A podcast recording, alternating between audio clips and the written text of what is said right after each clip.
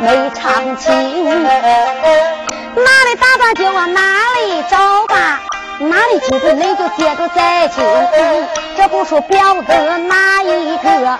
表的是二爷张坤，他个将英雄。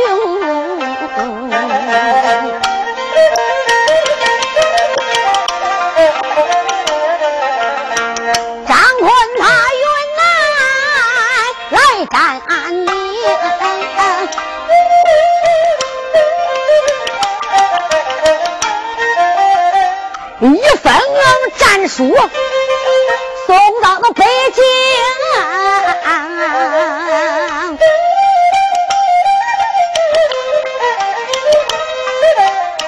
八宝殿打开，八宝殿万岁爷打开，只一看，那上边字字行行写得清。皇上看罢这一封信，虽说不怕他心里惊。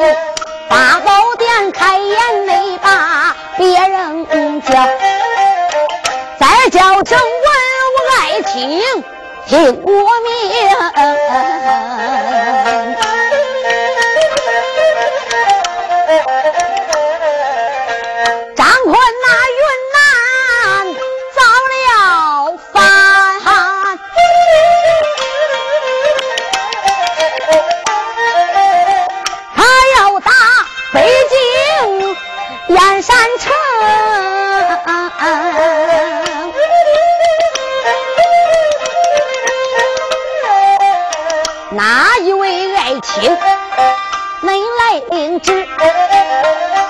八班走过来，一个勾践雄，只见他金翅相雕，头上戴红花的蟒袍，身上更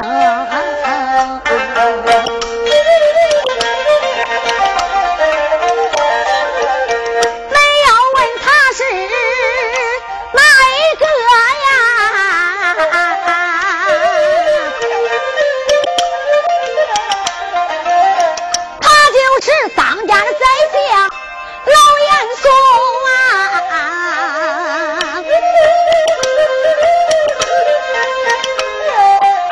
这个贼撩袍端带上了八宝殿，他双膝大跪尊一声，尊了声万岁，我主能在岸上，微臣钦点。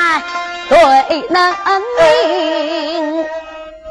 这一部书我已经唱到张坤云南已经打来战表，要夺皇上的江山是假的。跟皇上谈条件，皇上一看张坤来的这个战书上边这个信，皇上看了，乖乖，张坤也张坤怒了一声：“你俩算真乖，这一回搁到云南你当了王子了，我嘉靖搁北京做三六九，你张坤搁云南做二五八，你要跟我俩对着干，还要打我北京燕山。万岁爷说众卿家哪个愿意领旨啊？没人敢领这个旨啊！”老贼严嵩跪倒殿绝，口呼万岁，万万岁！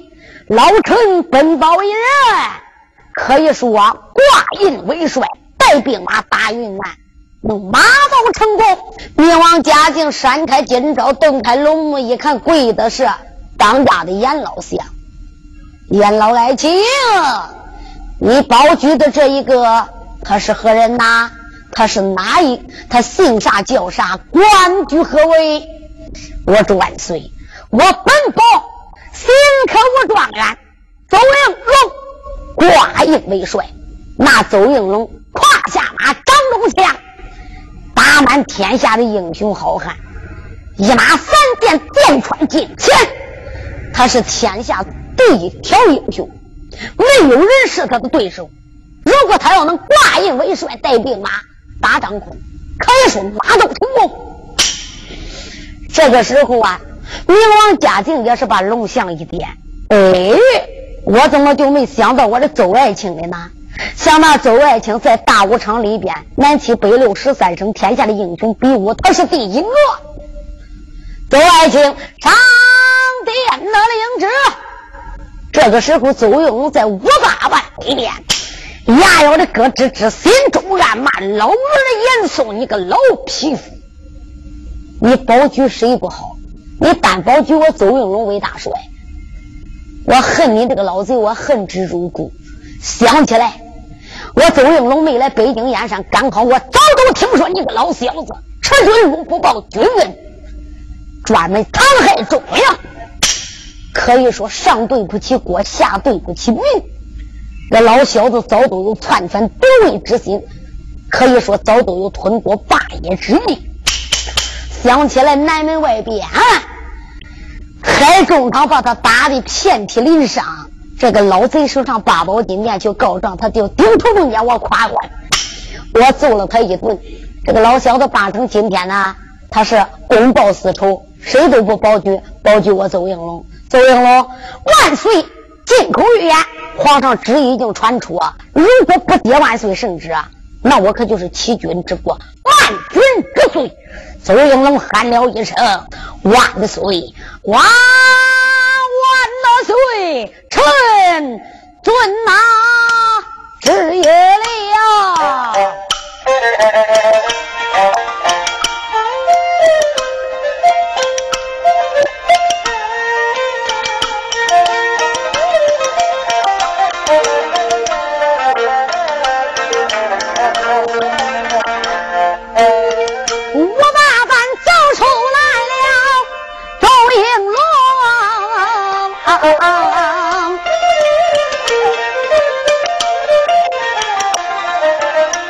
你看他撒麦胡传往前行，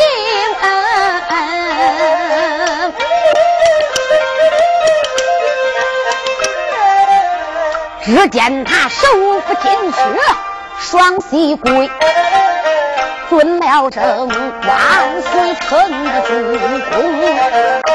周应参加，我祝万岁，惊动了个明王嘉靖地盘龙，闪一闪金招登金坛，原来是顾家寡人的状元公。我的爱情只因为云南地界张坤他造了反，八宝殿严相保女做元荣啊。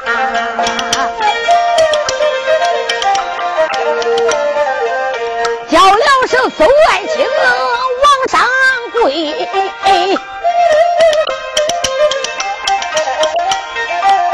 顾家我封你平贼的大元荣，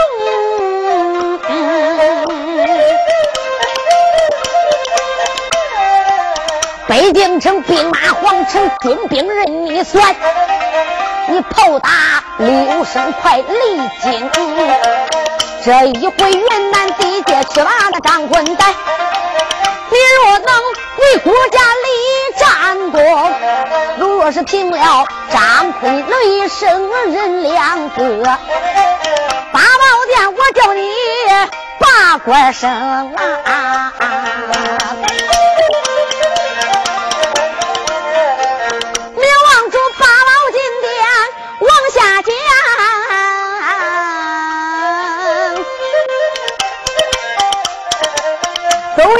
磕头，他谢了恩情，臣谢主隆恩。明王嘉定说：“邹爱卿，北京燕山，我赐给你十万精兵，八宝金殿，你任你挑选。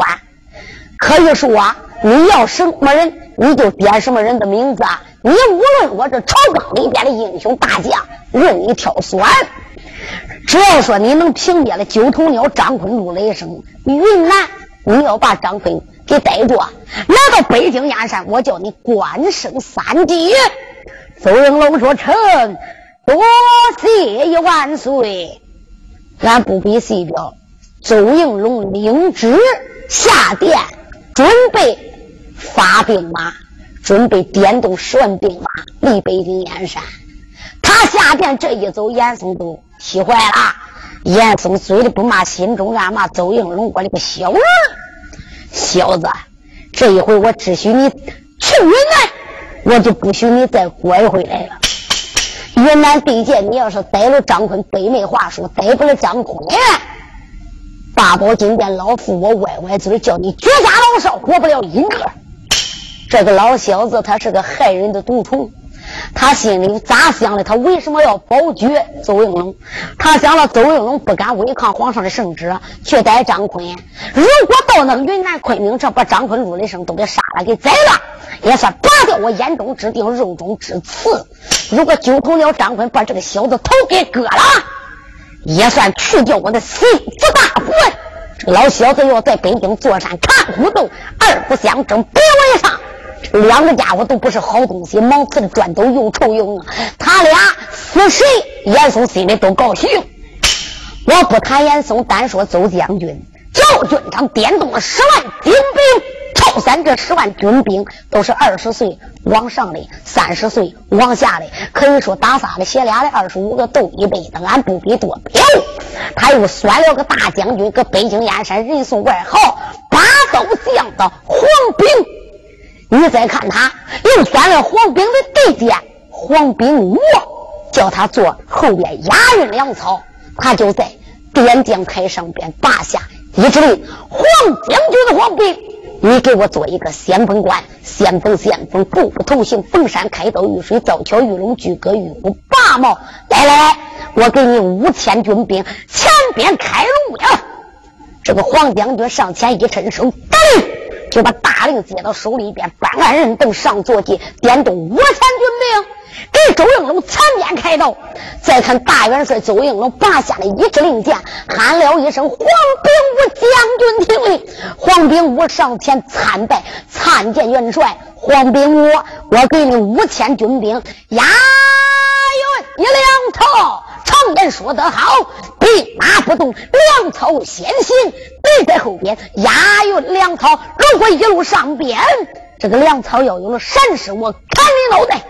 黄炳武怎敢含糊一抖手接过了大令。等他接过军令之后，你再看他带动人马押运粮草。我单说周应龙元帅周将军喊了一声：“军兵，给本帅拉！”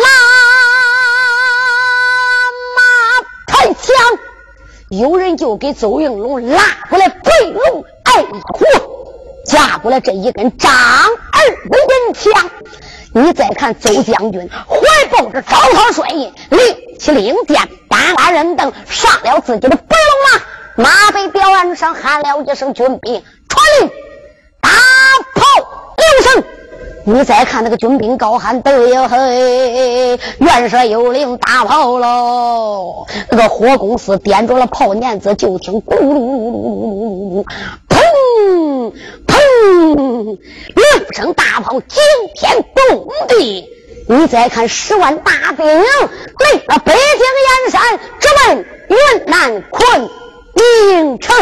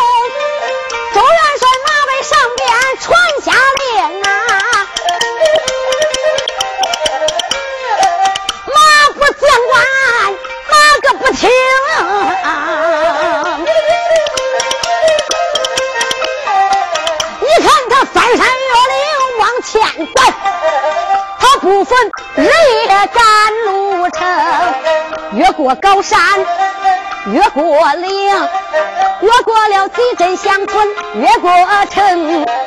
我有心再唱这路途短，啥时能唱到热闹之中啊？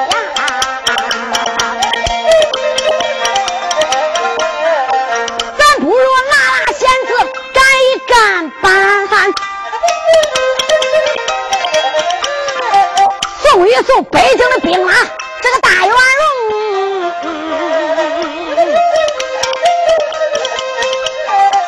大元帅带领兵马往前奔，这一天军兵报了一声。大元帅邹应龙带领着兵马离开了北京燕山，翻山越岭，小小夜曲饥餐渴饮，非是一日。这一天，军兵报启禀元帅，离云南昆明还有四十五里。元帅邹应龙马背雕鞍，吁，收将完配，喊道一声：“军兵，元帅这到也了。”传令下去，昆明北门外边扎下一大营。俺不必细表，一句话，就在云南昆明城北关外边。大元帅一声令下，那个小军兵可就忙坏了。你再看了，扎大营的扎大营，扎帐篷的扎帐篷，埋锅的埋锅，造饭的造饭，扎草的扎草，喂马的喂马。一眨眼，一按南北，正按东西，这个大营按五级头可就扎起来了。有人来到了元帅的面前，元帅，大营已经安好了，还请元帅入中军保障吧。元帅邹应龙马背吊鞍上跳下来，俺不必细表，入了中军保障。当天晚上没有话说，第二天一大早，邹应龙说道一声“众将官”，他脸前都不光有皇家二弟，还有八员大将。喊道一声：“众将官，你们听着，来到云南，本帅这一仗我不叫别人去打，我不叫别人去战。本帅今天我要亲自应战，我要看看九头鸟张坤，我要看看陆雷声，这两个人来到云南，咋做的这个云南王？这一仗呢，别人不用打，皇家二将军。”你给我灌顶落阵！今日本帅我要见见什么样的云南王九头鸟张坤。这个元帅邹应龙一路上边都埋怨张坤、陆雷声、陆雷声啊，陆雷声！你在北京闯下了大祸，海老爷被你害得蹲监坐牢，海大人都叫你坑死了。你二人来来充军来发配来，皇上对你们两个还不够开恩的。你张坤九头鸟一个人，你宰了三四十条人命啊！光那个刑部大堂，大家你要知道，过去的刑部府就等于现在北京燕山的最高级人民法院的院长，都叫九头鸟张坤把头给他割了。还有万岁爷五朝门外的黄文总管，就得一下子摔那个脑浆崩裂。你想想，大大将军邹应龙，他一路上边都气张坤，气陆雷声，你来云南。你还不好好的改，还不知过改过？那个海大人都叫你害的监狱牢里边一辈子都白想出监了。你两个还嫌闹的不够，又搁云南当王爷，一个当王爷，一个当大帅，你拽的不听九头鸟。皇上搁北京做三六九，你张坤搁云南做二五八。我吃军禄，该报军恩。张龙这一次不到云南，我就不讲了。只要我见了九头鸟张坤。说的好了也就罢了，讲的不好，九头鸟张坤，你两个人头我就带往北京。这个大元帅也仗着自己艺高人胆大，也认为普天之下的英雄豪杰之中能战过他的也没有啊，也不是他傲，可以说人家也有真的本事、真的能耐。喝了一声皇家二将军，给我点将三千。不必多说，有人给他点了三千的兵马。大帅喝了一声：“来呀，给我拉马才将。”有人拉过来他的白龙马。这个大元帅搬鞍人凳上了坐骑，就听见咕噜噜炮打六声，那个大元帅带动军兵马，哈啦一声，兵临城下，将至壕沟，堵住了云南昆明的城门。大元帅喝了一声：“小军，骂阵军兵，赶紧的，骂九头鸟张坤出战！我任谁不要，我单要九头鸟张坤来出战。”这个小军兵，你再看吧，听着个肚子就喊起来了，骂起来了。对呀，昆明城的小军听着呐，赶紧报到银龙宝殿，报给那云南王九头鸟张坤得知啊。就说北京城来了兵马大帅宋元帅，叫他赶紧的出来受死。九头鸟张坤要知道好歹，北门外边来见我家帅老爷同降，否则的话，我家帅老爷打进昆明城，杀你个人不留头，马不留尾。小军兵哥这个要喊，咱不必多说。这个城头上的小军一看，那些军兵嗷嗷叫，再往外一瞅，乖乖，那个北边五边五岸全是大营了。就在这个时候，有军兵倒转了脚步下了城头，跑到了银龙宝殿，报给张坤。张坤在银龙宝殿上边早已对事儿了。小张坤回到了云南，可是半个月头的九头鸟张坤就知道了，北京燕山的邹应龙离北京没有多久，这个消息就传到云南了。张坤都发愁哎，发什么愁？张坤他张坤，咦，他别人来打我云南昆明城，我不怕。大元帅邹应龙，他来打我这个昆明，我并不是怕他，而是我敬重他。我张坤不是真正造反，我反的不是忠良，我反的也不是皇上，我反的是奸臣严嵩的老小子。可是这个周元帅呀，你咋那么混的呢？别人都不领旨啊，你为何领旨？你这来打我张坤不要紧，可是想起来我三弟陆雷声南门外打严嵩。那个老小子严嵩被我们弟兄打了一顿，往八宝金殿要去告状。要不是走将军，必然要吃严嵩无比之亏。八宝金殿皇上怪罪下来，俺这弟兄几个都得倒霉。那要不是武状元邹应龙金殿坐镇，不是他救了俺，只恐怕那个时候我三弟陆雷声也就死过了。男子汉大丈夫，知恩要报，知仇要报。张坤早都得报，早都发愁。冲啥？咋打邹应龙？谁知道这一天银龙殿前，小军来报：报王爷是你得知了。无是俺不敢步兵，无是俺不敢乱传。北关外边来了大元帅邹应龙，他带着三千兵马，指名道姓，任谁不要，但要王爷你出战。就头了张坤在守卫上边听军兵如此一讲，不觉这眉头一皱，哎。张坤那张坤，叫我怎么就两军疆场走马？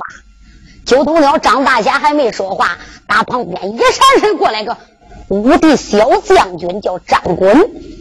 张坤赶紧上前施礼：“二哥，这杀鸡不用宰牛刀，什么样的武光啊？小弟不才，你给我一支大令，带我走马，活捉邹应龙。兄弟，你要记住哈。”两军疆场上会战，邹将军、邹大帅，你千万记住，不能伤害他。二哥，你放心吧，我知道，我听你说过说辞了，你佩服他，他是个忠臣，他是个良将。俺二哥，你放心，两军疆场上，我不会伤害他的。谁知道小掌柜嘴里这样说，心里不是这样想的，嘿嘿。俺二哥，你别夸他的威风，别咱的杀气。自打周应龙一拉架子离北京，俺二哥就发愁。你姓张的欠他的情，你陆雷生欠他的情，可是你兄弟我们欠他的情，你们弟兄俩不好意思打这个仗。周应龙，周应龙，话又说回来，你周应龙也不是个好东西。你要真是个好人，真是个忠良，你明知道俺二哥三哥。都是被严嵩所害，你都不应该领旨，就不应该挂帅。今天不出战便罢，只要出战，两军疆场上，邹应龙啊，邹应龙，小爷我叫你西天报道。大家你听着，这个小将军今年才十六七岁，可以说他是目空一切，目无天下。不必多表，传令一声，军兵给我拉马抬枪。有人拉过来他的马，架过来他的枪。小张鬼也仗着自己一匹马，一根枪，在云南贵州放来这千八百里，没人是他的对手。小少爷说道一声：“军兵，打炮出征！”一句话，到了疆场上边，邹应武山木再一看，哟，城门大山，军兵列在两厢，摆开宴别池的姿势。再往中间一瞅，一匹白龙马过来了。他一看，不是张坤，也不是陆雷声啊。在这个时候，小张坤就给他来个对面。张坤把枪往前一摆，砰！北阵头扫过一匹白龙马。马背上吊鞍上坐的你可是大帅邹邹应龙说道一声不才，正是本帅。我来问你，你姓啥叫啥？为何张坤不出战？为何如来生不出马？怎么叫你两军疆场上来受死啊？这个时候，小张坤把眼一翻，喝了一声：“邹应龙，这个仗。”根本用不着俺二哥九头鸟张坤打，就凭你邹应龙来，也用不着我三哥陆雷声。小少爷，我就收拾你了。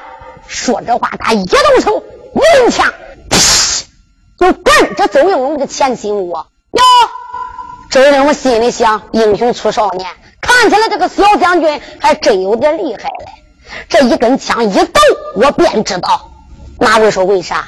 你没听人家说吗？英雄一出手便知有没有。小张棍把个银枪扑棱一抖，大家你听过，这个枪是十八般兵刃之中的最枪，讲的是枪挑崩炸，就跟着那个枪，扑棱棱棱棱棱，乖乖就给个布兰口样这么大，几十个枪头子就出来了，叫你分不清哪一个是真的，哪一个是假的。可以说肉眼生辉，次次都放光，奔着周应龙的前心窝。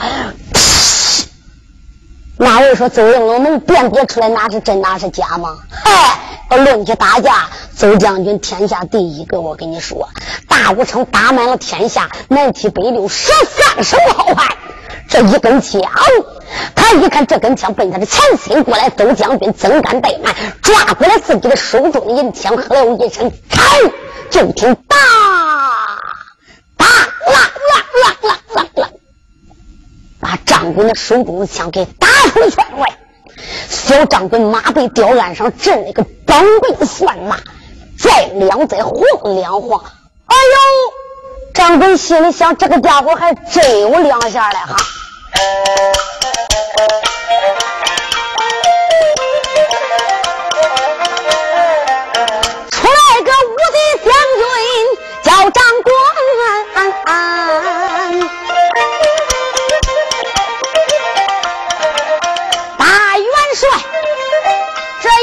枪摆起奔前西，他们两个人两军阵前交了手。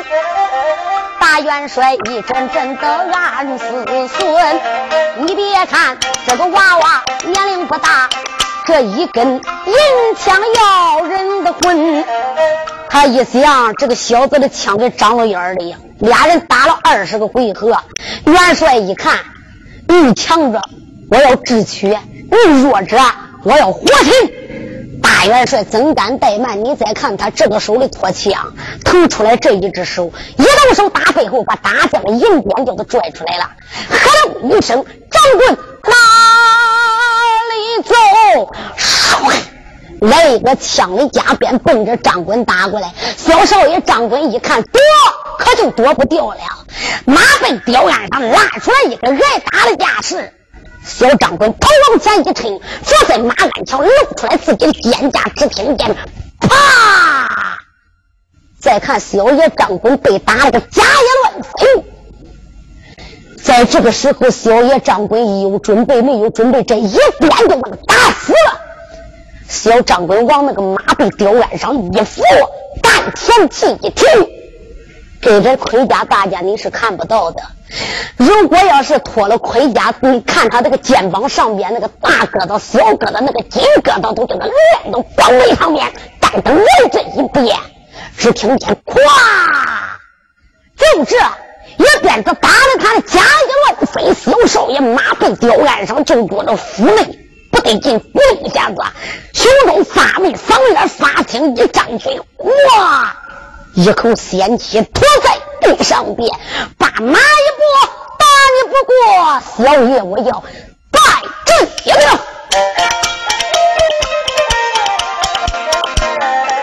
杨军真败来了个无敌英雄，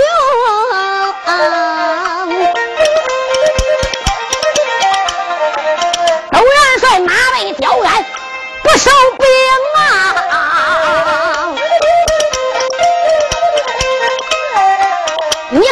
叫声军兵，给我高呐喊，马出张官，还有个噜噜一声。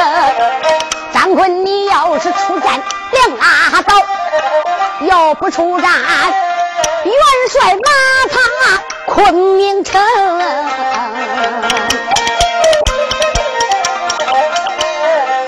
只见他两军阵前来叫阵呐，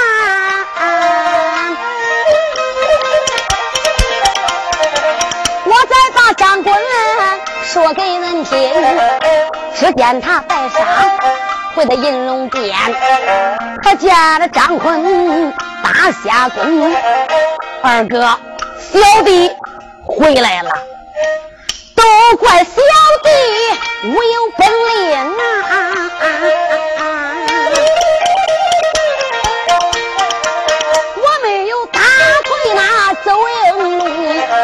两军将差去走马，一鞭他砸在了我的身中。张坤他一见心难过，开口叫了一声兄弟你听啊！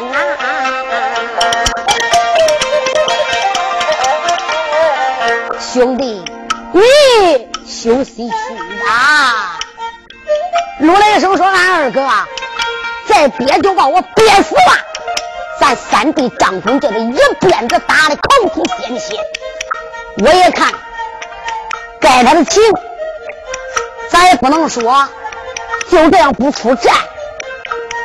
二哥，你给我一支将令，我去回回走营。”张坤说：“三弟，你不能出战。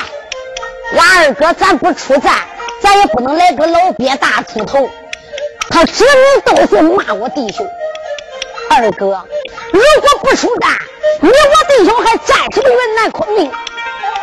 你要是不叫我出战，就把我给憋死了。”张坤说：“好，出战可以，我只许你打败，我不许你打胜。”陆雷成一听那仗打啥？当然！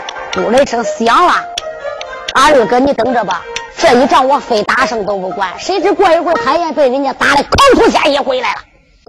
这个时候你再看吧，他也带过伤，回到了银龙宝殿。张坤一看不出战是不行了，哎呀，你我拉马抬刀，有人给九头鸟张坤准备了一匹马。这一匹马还是云南王方印骑的这一匹宝马，你再看拉过来这一匹黄沙宝马，给九头鸟张阔一抬过来，一个九儿八环青铜大砍刀，不必多说。有人该说了九头鸟张坤在布下关有北光宝剑、铁金断玉、锁铁如泥、吹毛利刃，在马上我给你马上十八般兵刃，你也不能挑酸吧？九头鸟张坤十八般兵刃，样样精通。这个时候，九头鸟他八大人都上了坐骑，点动了兵马，喝啦一声就来到北关内，他就来到城门里边，高喝一声：“城头小军进去了。”九头鸟一心心还要出兵，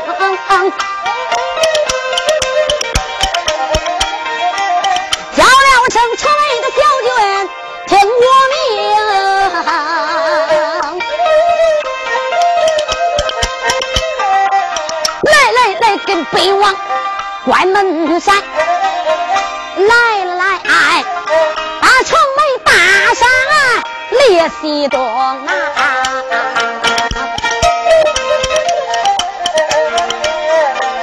在这时，城头的小军。不怠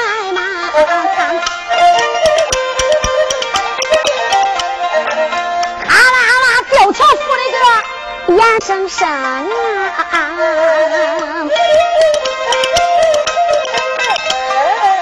这城门大山塔可分左右，啦啦啦走出了云南三千兵，北镇头也没惊动哪一个，惊动了兵马大帅这个邹应龙啊！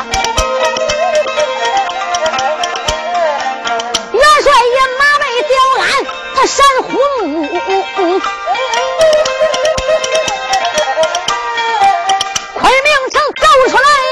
一扫兵啊！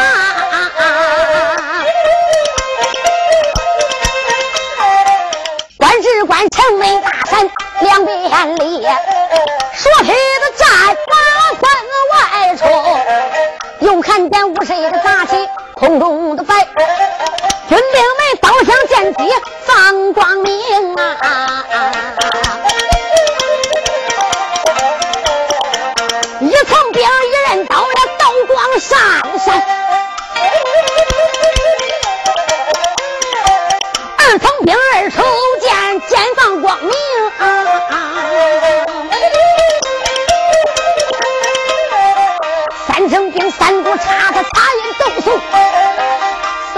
四棱剑，剑大英雄。五层兵五钩抓他抓敌落马。六层兵六棱枪是斗大红缨。七层兵七灵弓啊，弓如撒带；八层兵八棱锤是锤打英雄；九层兵九锁链锁人落马；十面旗十层兵十面旗，旗下有兵啊！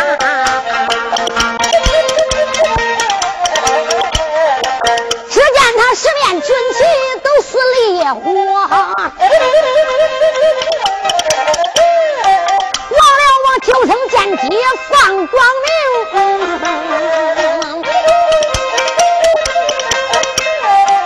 八枪朝来的那个英雄汉，七星好歹绣团龙，六根长枪似怪蟒，上绣雄心，四匹的战马多威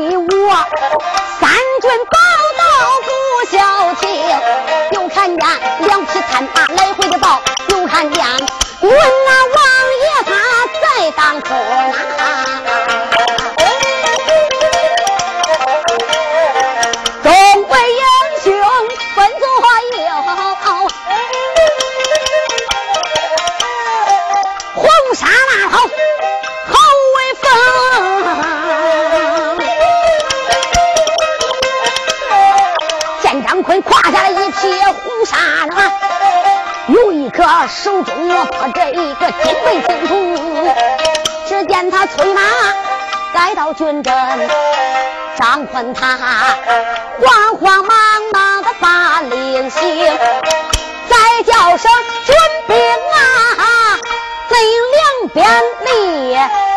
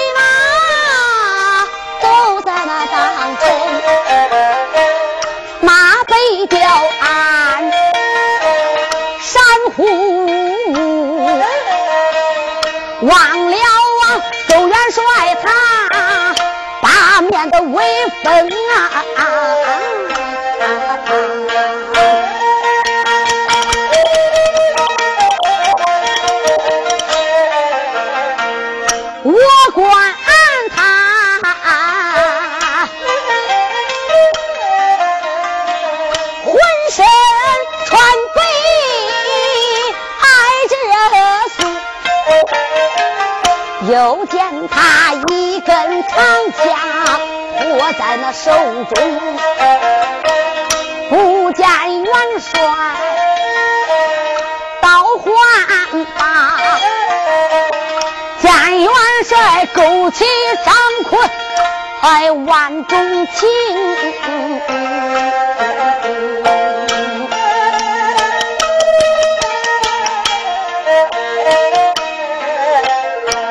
张坤啊。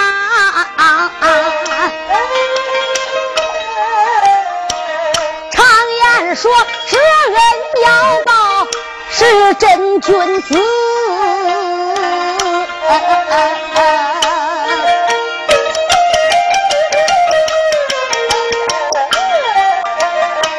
那个贼人不报德，是俗一重。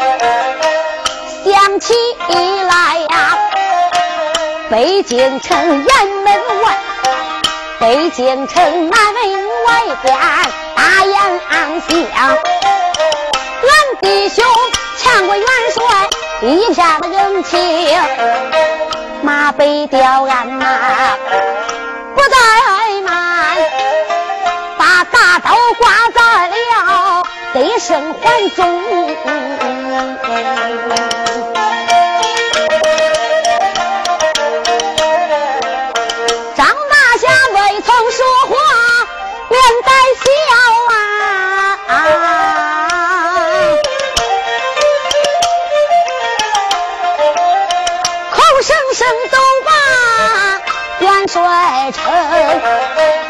一问元帅你可好？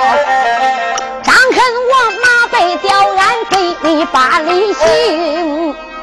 就都要马背上边一抱拳，北镇头上，走元帅，恕张坤两军将场，盔甲在身，不能给你施大礼。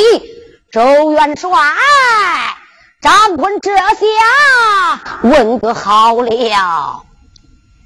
周应龙本来打算呢，张坤这一照面，那白枪都拿张坤，谁知道？他一看人家张坤来到两军疆场，并没抓到，见了他，恭恭敬敬马背吊鞍施礼。这个时候的邹应龙不得不佩服九头鸟张坤，是个汉子，是个英雄，是个人物啊。你听听，人家句句说的在理。邹应龙，我怎么能端起来这个枪？